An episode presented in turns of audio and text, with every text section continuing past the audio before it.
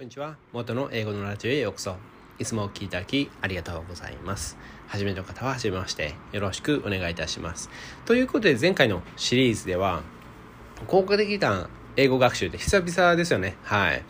で、まあ見落としがちな自主トレのコツトップ3。まあ独学ですよね。で自分で勉強するというか自分で学習するというか。でそのコツトップ3をお伝えしていました。まあ見落としがちなっていうことで結構ね僕が見てきて海外歴20年の僕が見てきてあ結構日本人の方これやりがち見落としがちかなというふうなことをちょっとトップ3でお伝えしていました。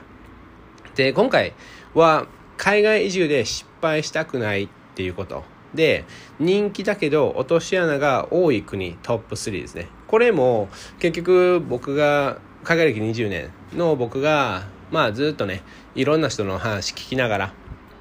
で、まあ僕自身いろんな国に行きたいなとか、まあ計画とかね、していくうちに、あ、ここはちょっと違うかなとか、そういったことで、まあ、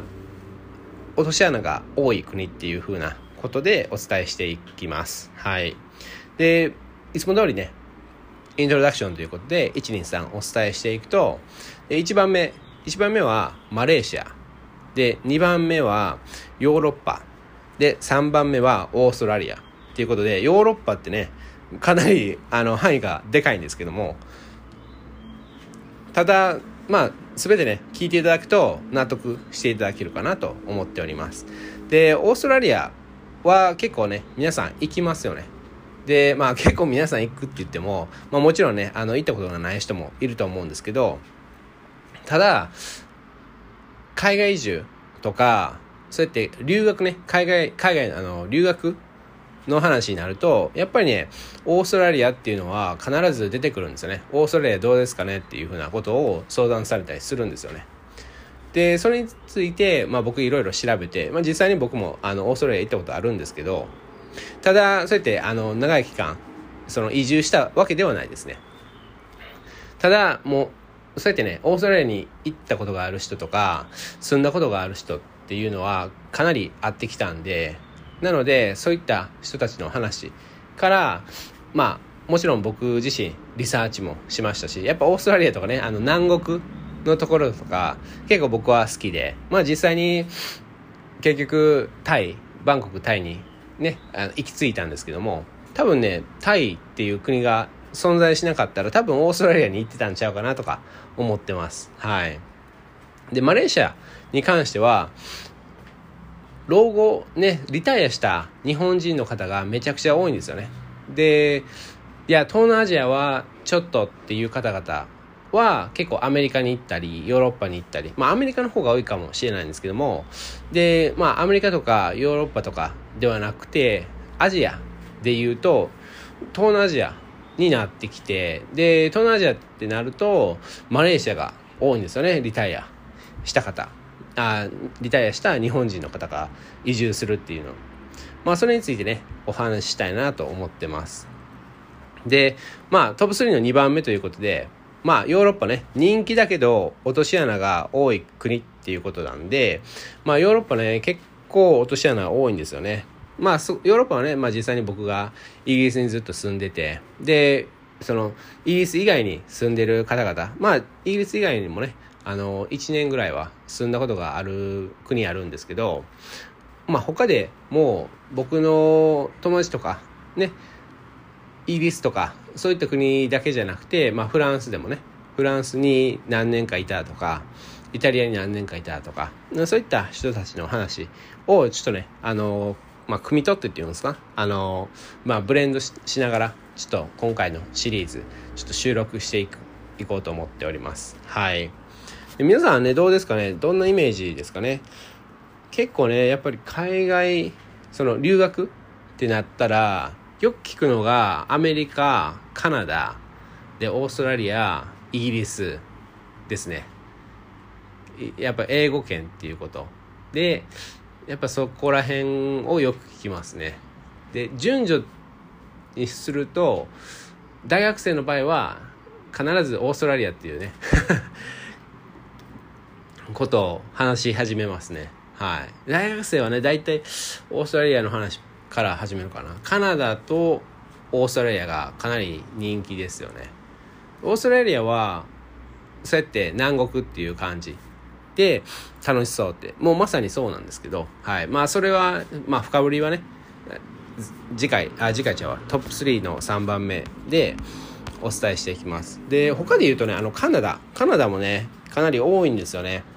カナカナダもまあまあ落とし穴が多いんですけど。ただまあオーストラリアとちょっと似たようなところがあるんで。まあそこら辺をねちょっと深掘りしたらいいかなと思ってます。なので、まあ、今回で言うとアメリカは別にねあの落とし穴が多いわけではないかなと思ってて。なのでアメリカは結構いい感じかなと。そのね人気だしでしっかりと学べるものもあったりで落とし穴がそんな多くないかなと思ってます。はい。まあアメリカもね落とし穴が多いっていうことであればもうどこどこに行ったらいいねって感じですけどね。はい。まあ皆さんはねどうですかね。なんか自分の中であなたの中で人気っていうかあなたの中であここに行きたいとかね。まあいつも僕が言ってますけどその海外移住の計画はね完全無料でできるんで本当に1%未満ね海外に行く可能性がもう1%未満もう0%でもね別に海外海外移住の計画はできますのでもう全然やっていただいたらでそれはねあの海外移住の計画だけでも本当に英語学習になるんで例えばあここ行きたいとかでここに住みたいとかあこっちもいいなとかもう結構あるんですよね。で特に東南アジアとかだったらもういろんなそのコンドミニアムって言われるね。まあいつも言ってますけどもそのプールとかジムとかついてて。でサウナとかスチームサウナとかもついてる。あのコンドミニアムもあって。でスチームサウナあのそサウナがついてるから高いとかその家賃が高いとかそういうわけではないんですよね。もうつけるってねそのコンドミニアムのオーナーが決めたらついてたみたいな感じなんでそのサウナがついてるから高いとかも全くないんですよね。もうそこがまた東南アジアのいいところかなと。まあ雑なところって 言われる言われるとあまあ確かに雑やなって思うんですけど。ただまあそんな感じなんですよね東南アジアって。でプラス他で言うとそうやってあもう駐車場もねあの1台分タダですし。で他で言うとあなのでそのプールとかジムとかねあの月々払うものではないんですよね。もう住んでたらもうそのカードねあのエントランス入るそのカードでもう全然プールとか、えー、ジムとか使えますよっていう風な感じなんですよね。もう全部あのなんていうんですかそのカードキーホテルみたいにねカードキーでピッてやってあの入る感じなんで。もうそれはもうね逆にその鍵鍵で鍵があるっていうコンドミニアム僕は見たことないですね。で鍵の方が難しいらしいですけどね。もうカードキーでピッてやった方がなメンテナンスとかでそうやってそのわざわざ鍵を作るとかしなくていいんでカードの方が安いとかそんな感じじゃないですかね。でとにかくそうやっていろんな話していこうかと思っております。是非ねまあ DM あそれダイレクトメッセージ。ね Twitter とか Instagram のもうやってますのでそこでねいや実はねトップ10で言うととかトップ3で言うとこうどこどこどうですかっていうふうな。で僕もねそんな全世界のその全ての国について知ってるわけではないんですけど調べることは可能なんで。で一緒に調べましょうとかあこういったことを調べるとそうやって失敗、ね、海外移住した後失敗しないですよっていうふうなことをお伝えできるかなと思っております。はい。ということで最後までお聴きいただき本当にありがとうございます。元の英語のラジオでした。素敵な一日をお過ごしください。すいません。お過ごしください。で、いいなと一緒に思ったら、いいね、フォロー、登録、友達、家族、おじいちゃんおばあちゃん特にシェアお願いいたします。それではまた。こんにちは。元の英語のラジオへようこそ。いつもお聴きいただきありがとうございます。初めての方は初めましてよろしくお願いいたします。ということで前回の収録ではイントロダクションということでトップ3の123お伝えしていました。で、今回の収録ではトップ3の1番目ということでマレーシアということで人気だけど落とし穴が多い国のトップ3の1番目マレーシアですねでマレーシアはね本当に日本人の方その特にリタイアした方。リタイアしてなくてもね結構行ってますけどね女性の日本人の女性の方がね結構マレーシアに行ってたりしますね。海外移住。あそのマレーシアに移住してたりしますね。仕事その働いてたりね。結構簡単に就職できるんで。でとにかくまあなぜマレーシアっ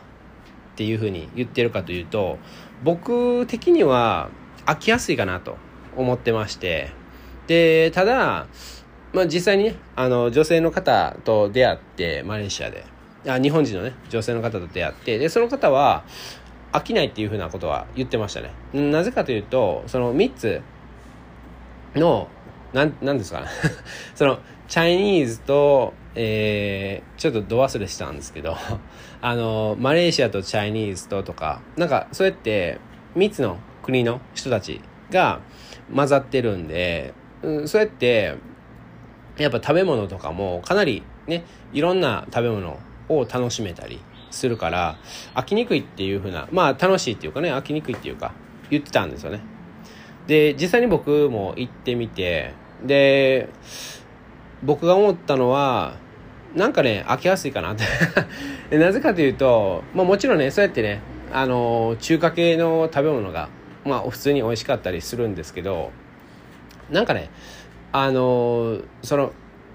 3つのあムスリムか。ムスリムのあの国のあ、まあ、インあのカレーが美味しかったね、まあ、一番ね結局僕はずっとカレー食べてましたね。マレマレーシアでカレーずっと食べてましたね。もう中華系とかなんかね日本食とかもあったんですけどなんかねちょっと違うんですよね。でなぜちょっと違うかってね。まあ僕が僕なりにね考えた時にやっぱりそのその3つのそういった人たち、まあ、3つの国の人たち向けに作らないと、ね、そうやってあのご飯を作らないと多分ねそうやってビジネスビジネスの観点からするとそうやってあんまり利益を、あの得られない。で結構ねまあ観光地とも言われてますしまあシンガポールとかねあバンコクタイとかそっちの方が、まあ、観光地って言われてますけど結局そうやってマレーシアの場合でコアランプール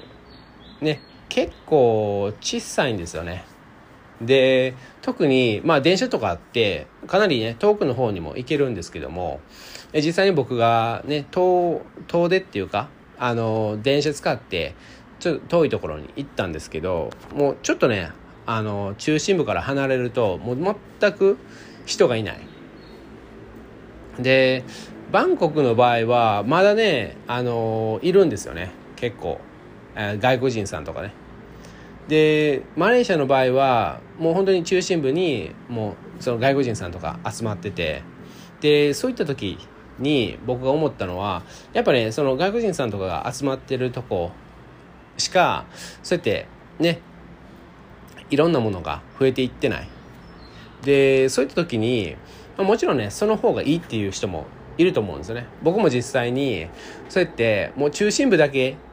その外国人さんとか日本人とかいろんな方ねあのそれ観光に来た人たちとかもう中心部に集まってくれとか 思ったことはありますね。で中心部に集まってくれたらそうやってねその中心部からちょっと離れるだけでそうやって海外っていうかその外国人さんばっかりそのねその国の人たちばっかり現地の人たちばっかり。であこの国に住んでるみたいな感じになりますし。バンコクそのタイの場合は結構離れたとこでもなんかね外国人さんあその白人さんとかがいたり。黒人はねあんまり見ないかな。そうですね。白人ばっかりですね。白人を見たり。でビーチに行ったら白人がいたりしてでなんかねうんなんかねタイっていう感じがしたかったり。まあそれはそれでまあちょっとちょっとだけでもあちょっとちょっとだけだだったらいいかなと思ってるんですけどまあとにかくそうやってねまあ飽きやすいかなっていうポイントはあります。で実際にまあブログとかねいろいろねインターネットであの僕も調べたんですけどじゃあまあ飽きるっていう人たち、ね、言ってる人たちはあんまりいないんですけどただなんかねあんまり情報がないっていうかいろんな食べ物屋さんがあるわけでもなかなさそうで。でまあ先ほど言ったように中心部に結構そういってそういった場所ねあの新しいあその食べ物屋さんとかが集まっててなのでその中心部にもうどんどんどんどん食べ物屋さんを作れるかっていうとそうではない。で例えばタイっていうとやっぱねそのバンコクだけじゃなくてそれで日本人が住んでるあの好きな場所で言うとそのねあのシシラチャとかまあ、うん、シラチャとか、えー、チェンマイとかでプーケットとかで他にもねあのそうやって島ねそういったビーチビーチのところがあるんですけどもそれで結構散らばってて。でそうなるとそうやってターゲットにそのいろんな食べ物屋さんが、まあ、いろんなところにもあの進出できて。で特に、シーラチャシラチャの場合はそのパタヤに近いんですけどもそこは結構ねあの食べ物屋さんが多くて。でだからバンコクじゃなくてもいいよねとか。いバンコクはちょっと厳しいなとか。そういった人たちがシラチャで店オープンするとか、まあ、実際にね本当にあの日本人がオープンした店とかラーメン屋とかね本当に美味しくって。でそういったことがあんまりないかなって。なのでそのマレーシアの場合はその、まあ、中心部なんで激戦区っていうかねも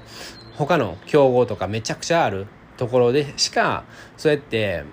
店を出せないっていうことなんでまあその分絶対に美味しい店が出てくるっていうのはあると思うんですけどもただやっぱりね結局その利益を追わないとそうやって戦っていけない。ってなるとちょっと味とかなんか冒険できないっていうかねチャレンジできないっていうかあのタイの場合そのシーラチャの方でシーラチャの方で結構ねあの冒険するっていうかあのすごく日本人本当に日本人しかあの美味しいって言わないぐらいのそういったピンポイントのラーメン屋を出したりね。本当に面白くて。そういったとこはだからあの結構流行るんですよね。でそのそのバンコクから出てるんで家賃も安いしなので続けられる。でそういったとこは結局何年かはかかるんですけど何年か目にそうやって2年後とか3年後とかにやっぱそうやってね知られていってでだからシラチャに行くバンコクからシラチャに行った人とかが必ずそのねラーメン屋とかその店。もう僕2週間ぐらい前に実際にねその定食屋があってそこを食べに行ったんですけど、はい、やっぱ美味しかったですね。はい。でバンコクではあんまりね食べれないっていうかまあ食べれるんですけどやっぱその価格が上がってしまうとかね。そういったことで気軽にあのそこだったらいける。でもう一つね僕が思ったのはマレーシアは個性がない。っていうふうに思ってて。でマレーシアはシンガポールシンガポールみたいな感じなんですけど、ただタイみたいな感じのところもあって、ななのでシンガポールとタイのミックスっていう感じなんですよね。で、そういった時に、やっぱりね、あの、特に中心部の部分は整ってるんですよね、とにかく。なので、本当に、まあ、作られた場所っていう感じがして、で、まあ、シンガポールもそうですけど、で、まあ、東京もね、結構そうですけどね、やっぱりね、作られた感があって、個性がない。あ、ここ絶対マレーシアだよねっていうのは、ツインタワーしかないっていう風なイメージなんで、もうそこもね、実際に移住するってなると、ちょっと落とし穴になってしまうかなと思ったりしました。ということで、最後までお聴きいただき、本当にありがとうございます。元の英語のラジオでした。素敵な一日をお過ごしください。それではまた。こんにちは。元の英語のラジオへようこそ。いつもお聴きいただきありがとうございます。初めての方は初めましてよろしくお願いいたします。ということで前回の収録では人気だけど落とし穴が多い国トップ3の1番目ということでマレーシアについて深掘りしていました。で今回の収録ではトップ3の2番目ということでヨーロッパですね。もういきなり範囲が広がってますよね。でとにかくね落とし穴が多い国ねあのヨーロッパなんですよ。で人気ですよね。例えばパリとか、まあ、フランスとかイタリアとかイギリスとかね本当にねあの人気なんですけど、ままず僕が言いたいことで言うともうルールが多い。でまあルールが多いっていうのはいいことだとは思うんですけどね。ただちょっとね住みにくくなってしまうっていう部分があったりでまあただねルールに関してはもう日本人はもうハイスペックっていうかもうどんと来いっていう感じですよね。もうルール全然いいですよってね守れますよって。ただそういったルールが結構厳しくやっぱ年々なってきてで特に外国人さんねあのヨーロッパからする外国人さんなんであの日本人ですね。日本人もそうやって、まあ、ルールの対象になってきてたり例えばねそうやってヨーロッパにねそれ移住しにくくなったりしてるんですよね。でも溢れ返っててでもうちょっとねそれで基準を高くしますとか例えばイギリスだったらね抽選ですよね。そうやって海外留学、ね、イギリスに留学したいって思っても抽選で決められる。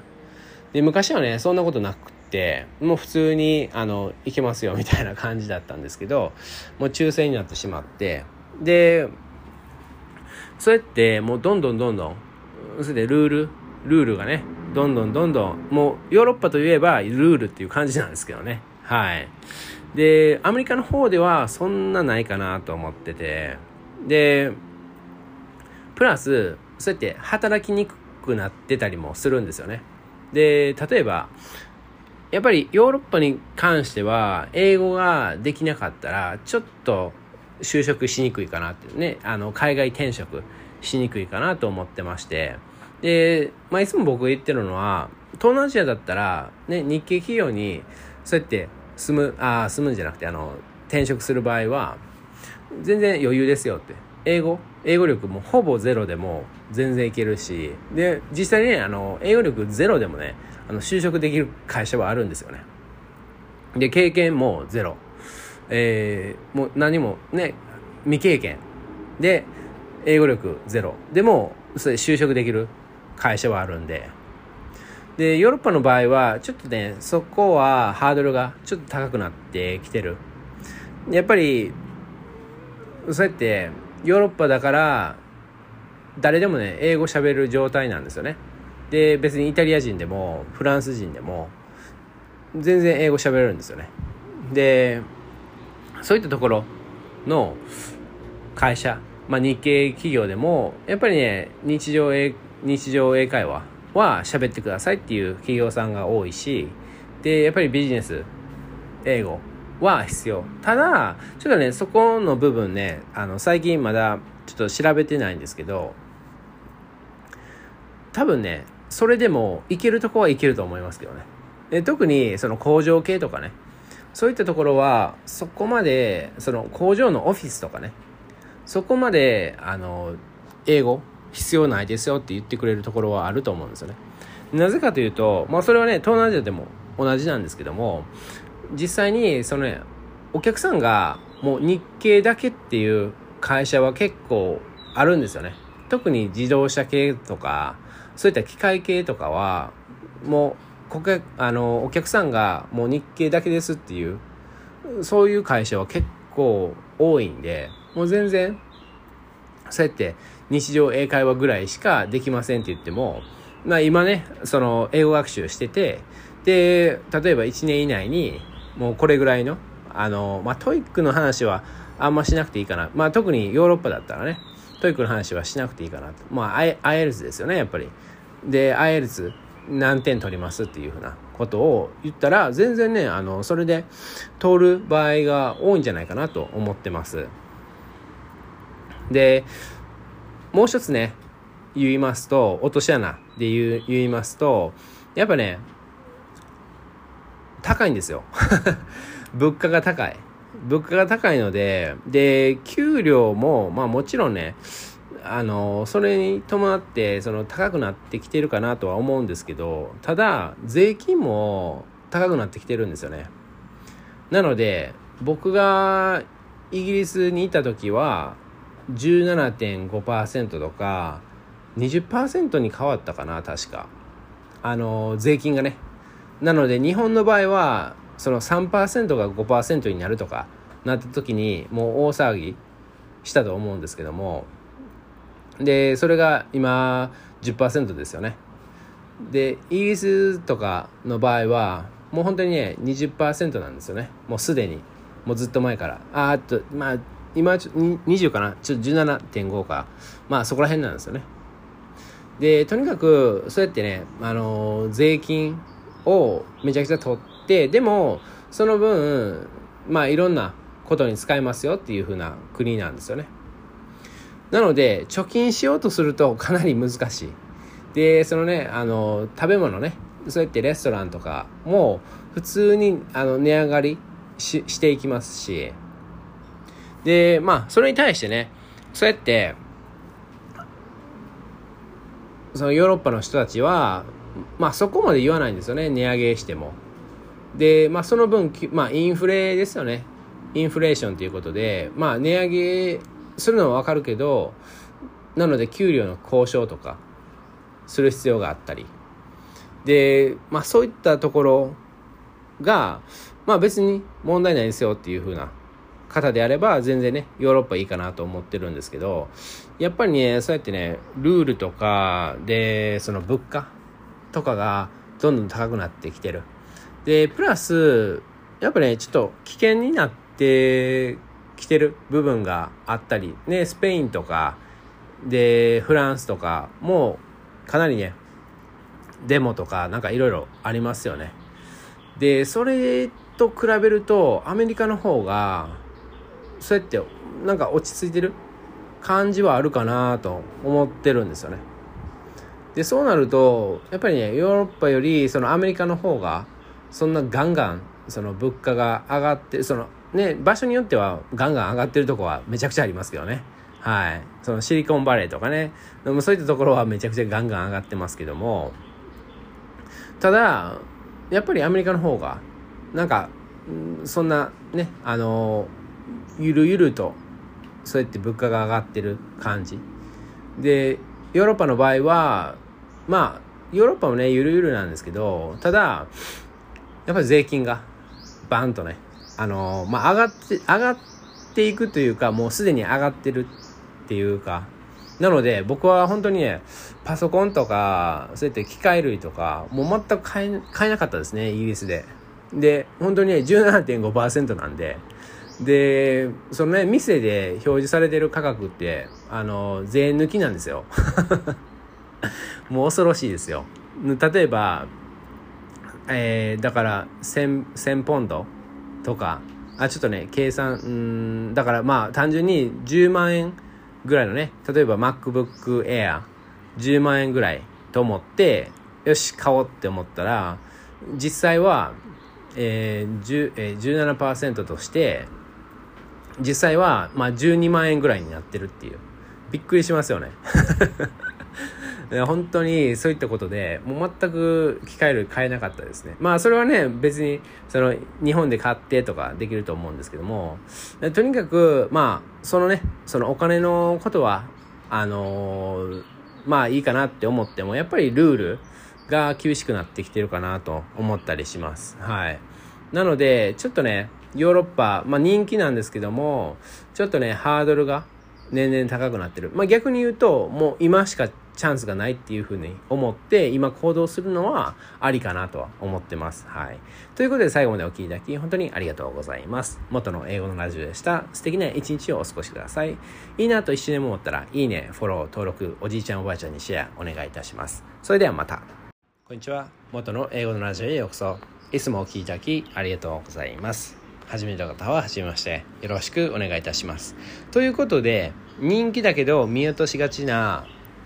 国トップ3の2番目はヨーロッパでした。はい。前回の収録ですね。で、今回の収録ではトップ3の3番目ということでオーストラリア。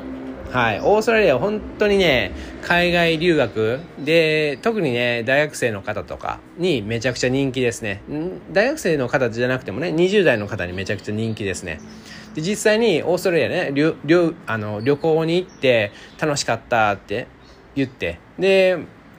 住みたいとかねもうそれはめちゃくちゃいいかなと思ってるんですけど、まあ、いつも僕が言ってるのは下見下見を必ずしてくださいっていうことで例えば1ヶ月ね住むっていう風な。僕も実際ねタイバンコクに行こうって思ってで移住しようと思って行ってただ計画的には1ヶ月っていう風なことを思ってたんですよね。1ヶ月まずそのバンコクに住んでであそその時ね人生初めて、えー、ゲストハウス試したんですけどなのでゲストハウスあのー、泊まってで2週間1週間2週間同じところにあの同じゲストハウスに行ってで次またあの帰るみたいな感じでとにかくねあの1箇所にずっと泊まるんじゃなくてで1箇所に泊まってもそうやっていや別に行動したら、ね、行動っていうかその移動したら、ね、その日あの遠出するとかしたら問題ないじゃないかって思う方もいるんですけどもやっぱりね住む場所を変えるだけでめちゃくちゃ見えるものも全然変わってくるんですよね。でそういったことでそのゲストハウスね1週間2週間で変えるっていう風なことをおすすめしたり、ね、僕の英語のブログ。あリンクはねいつも通り放送の説明のところ概要欄に貼っておきますので是非見てみてください。はい。でとにかくオーストラリアはねあの何かというと遊びやすいんですよね。遊びやすいしエンジョイしやすい。でそれはめちゃくちゃいいことなんですけどただちょっとねあの遊びばっかになってしまったりでまあね僕が今行か行き着いたタイもちょっと似てるんですけどまあまあ似てるかな。まあ同じかな。あのとにかくちょっとねその意識が高い人っていうのがそこまで多くないかなっていう印象があるんですよね。なので、意識が高い人と出会いにくいとかね。まあそれはね、まあちょっと言い訳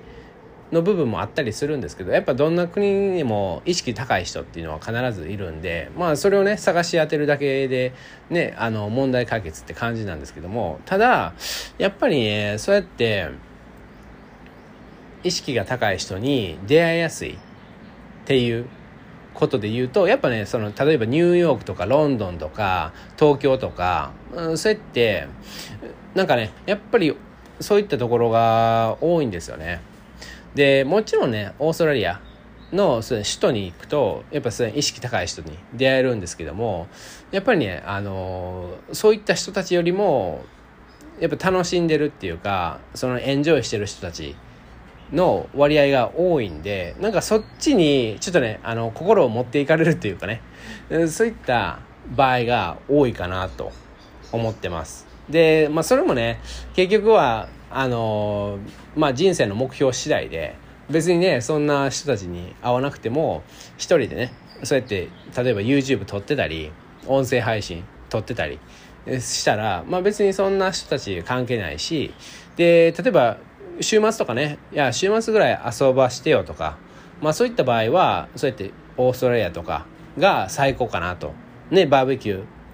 ーしたりビーチに行ったり。もうそういったことは最高かなと思ってるんで。本当にねスイッチできる人は全然いいかなって。ただ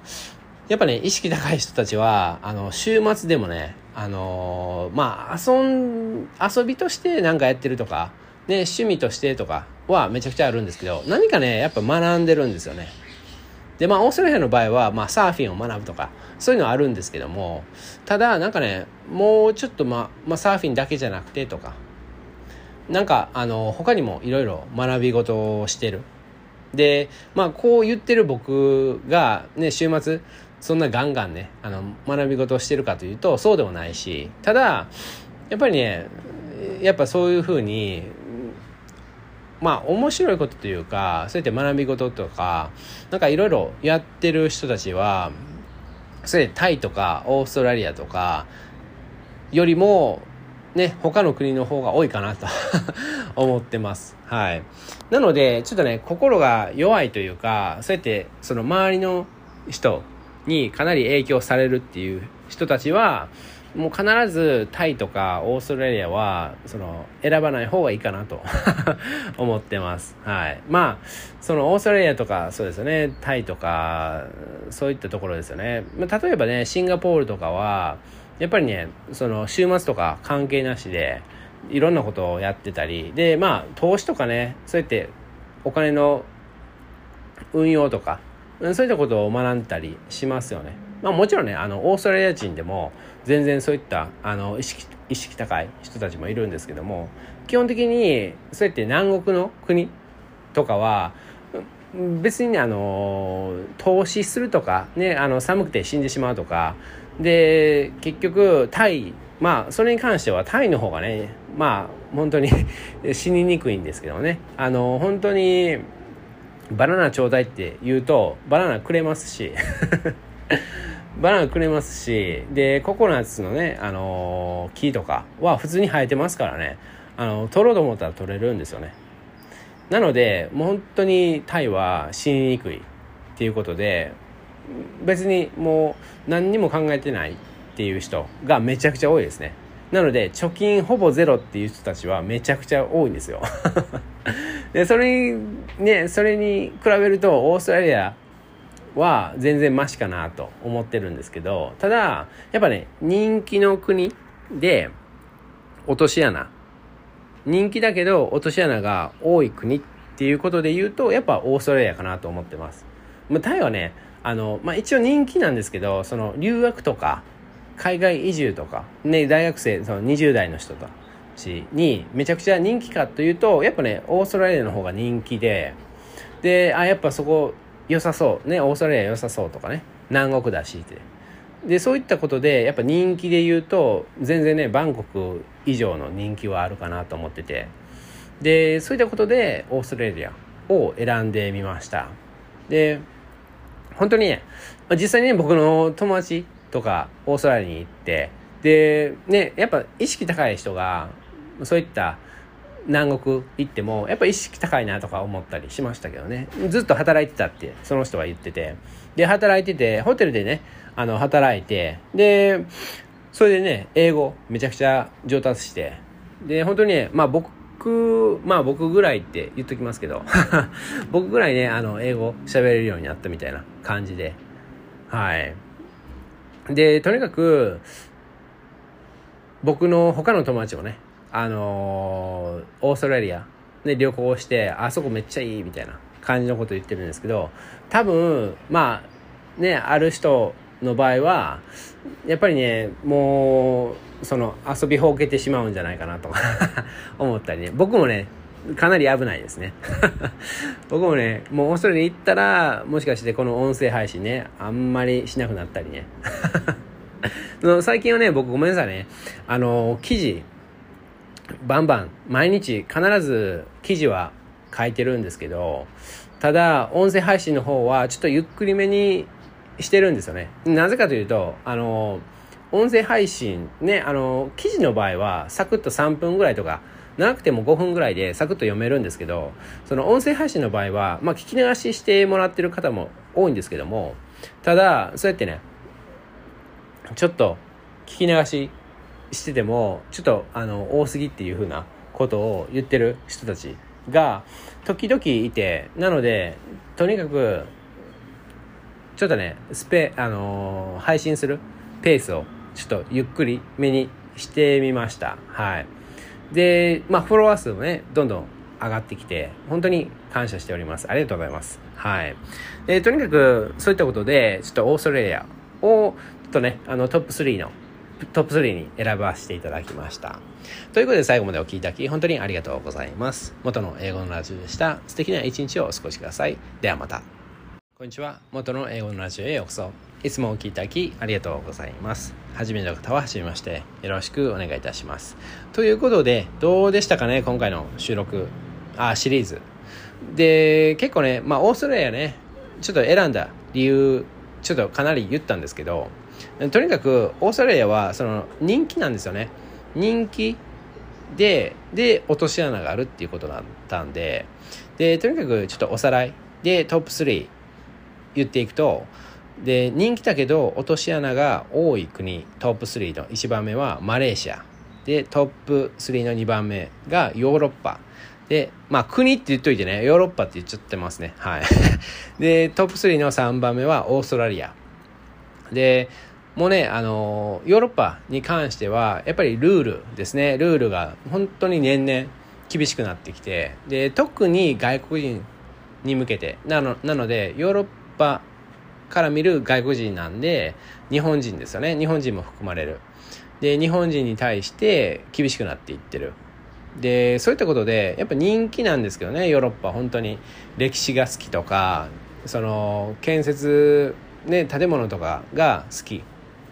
とかで音楽が好きとかで単純にそのヨーロッパの風景が好きとかねでそういったことで結構ヨーロッパ行ってる人たち僕の友達でもいますしでそういった人たちでやっぱルールが厳しくなってきたっていうのはよく聞きますね。はい、僕がそのイギリス行ってた時代も年々やっぱ厳しくなっていってましたね。で例えばで言いますとそのあの永住権とかねかなり厳しくなったっていうふうに聞きますね。はい。で他で言うとその税金とかね、ね、給料とかね。で、本当に、給料が、まあ一応ね、その、最低賃金、最低もらえる給料が、一応ね、年々ね、あの、上がってきてたりはするんですけど、その分、税金がね、その、税率が上がっていってるんで、あれ意味ない？みたいな 感じでびっくりしますよ、本当に。で、この税金って言ってるのは、あの、まあ、日本あ消費税ですね。で日本でいうと今確か10%とは思うんですけどイギリスでは例えばねイギリスでは17.5僕がイギリスにいた時代は17.5なんで多分もうすでに20%ぐらいになってるんじゃないかなと思ってますでとにかくそれだけじゃなくてねあの他のね他のヨーロッパの国であのもう本当に給料のなんか30%とかが税金とかなんかありますよね。でただその分ねあの国が運営してくれるからっていうふうなことでで老後のためにとか、ね、そういったことでちゃんとねあのしてたりはするんですけどただやっぱりねそうやって外国人に対してちょっと厳しい部分があったり。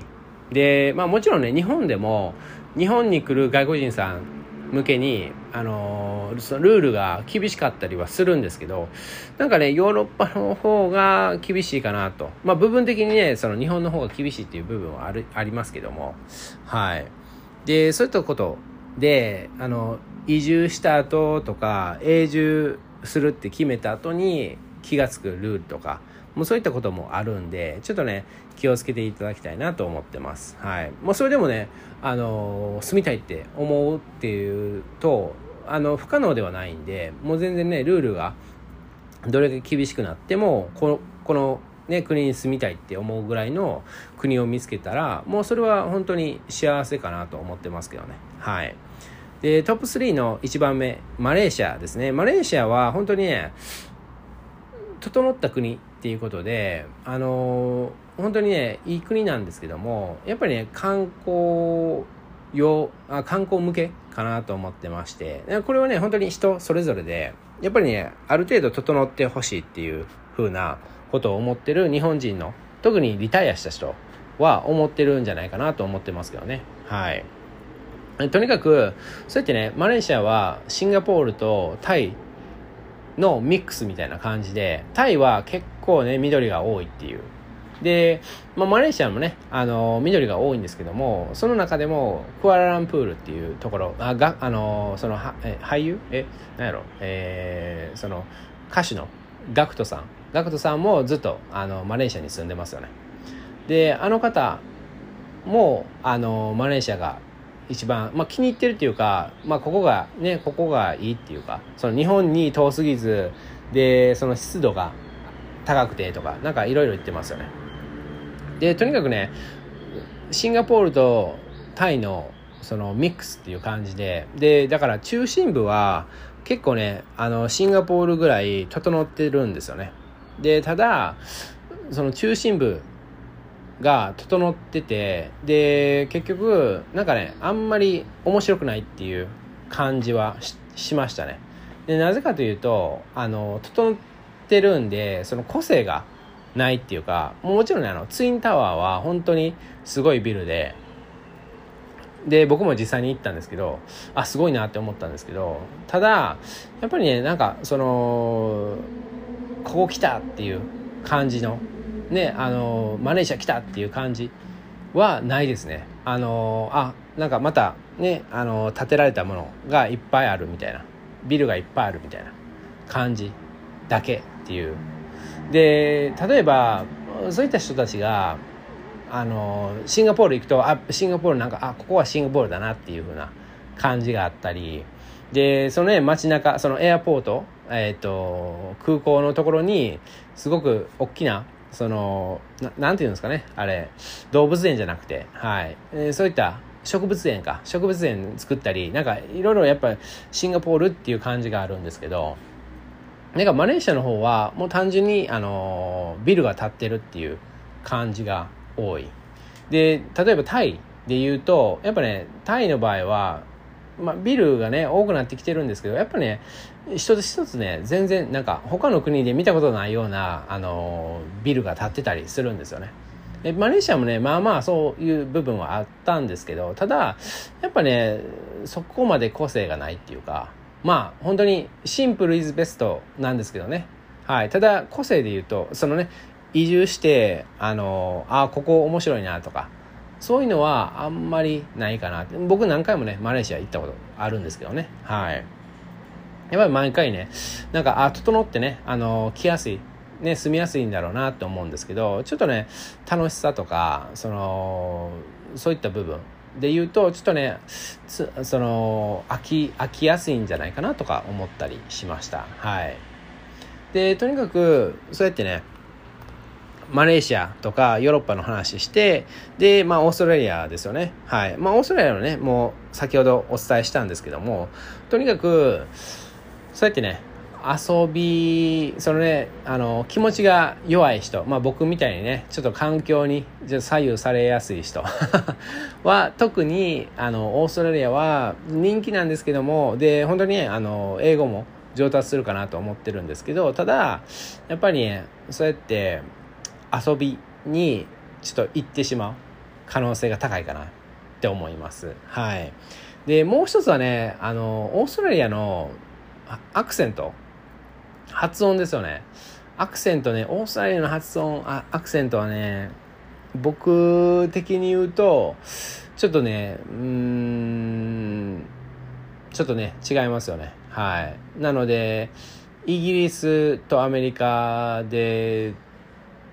普通に、あの発音とか、まあいろんな発音ありますけど、ただ、あ、ちなみにね、あのロンドンに、ロンドン、めちゃくちゃロンドンの発音する人。あの癖がある人。ねあまあロンドンはましあまあギリギリいけるかなと思うんですけどただ僕の場合はなんかビンあのセンシティブなのかロンドンの強いアクセントの人たちの聞く聞いてるとなんか気持ち悪くなるんですよね。でちょっとねオーストラリアのアクセントが強い人